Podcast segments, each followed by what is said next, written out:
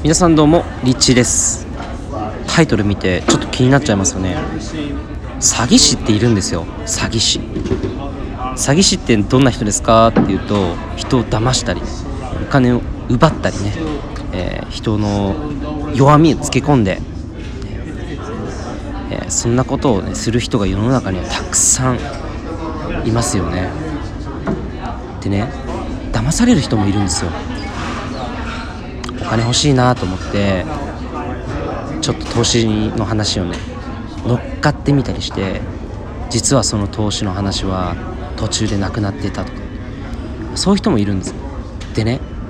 そういう詐欺師ってどうやって相手を騙しているのか。これは詐欺のテクニックっていうのが紹介されていたのでちょっとそれをね今回音声で撮ろうと思ってて詐欺師のね最大のテクニック強みって何かっていうと彼らはね人をまず不安にさせるんです。必ず詐欺師のね共通点っていうのは相手にまず恐怖心を与えるっていう、まあ、そういうことをしているわけ。で恐怖心を与えられた人間っていうのは自分のことを疑い始めて大丈夫かなってこう心配になってくるわけです。だからその心配を心配してくれる存在に相手がなった時にあこの人が言ってることはちょっと間違いないな信用し始めちゃう。これが一番危ないです。でこのテクニックの裏側としてはどういうことが心理的に起きているかっていうと人をまずネガティブな方にこう思考させるっていうことをやる手口なんですけどネガティブになってる時って人って正しい判断ができなくなるんですよ。で詐欺で騙されてる人ほど、えー、感情がねまあ、こうネガティブな恐怖心とかね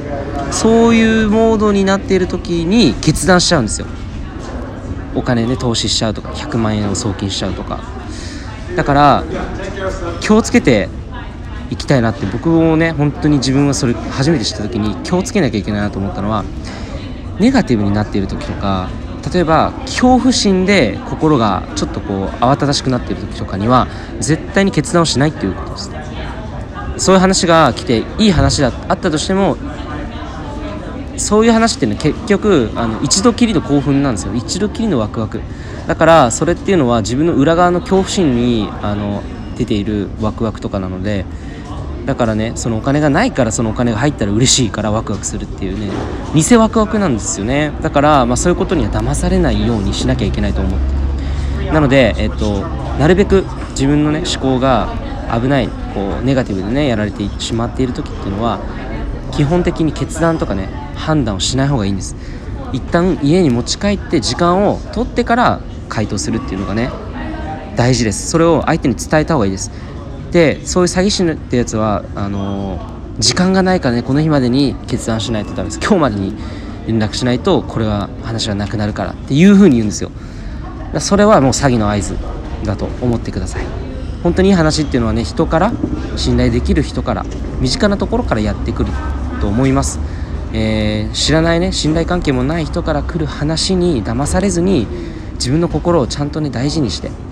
変な偽ワクワクに騙されないで、えー、日常生活を送ってほしいなと思っております。皆さん詐欺には気をつけてください。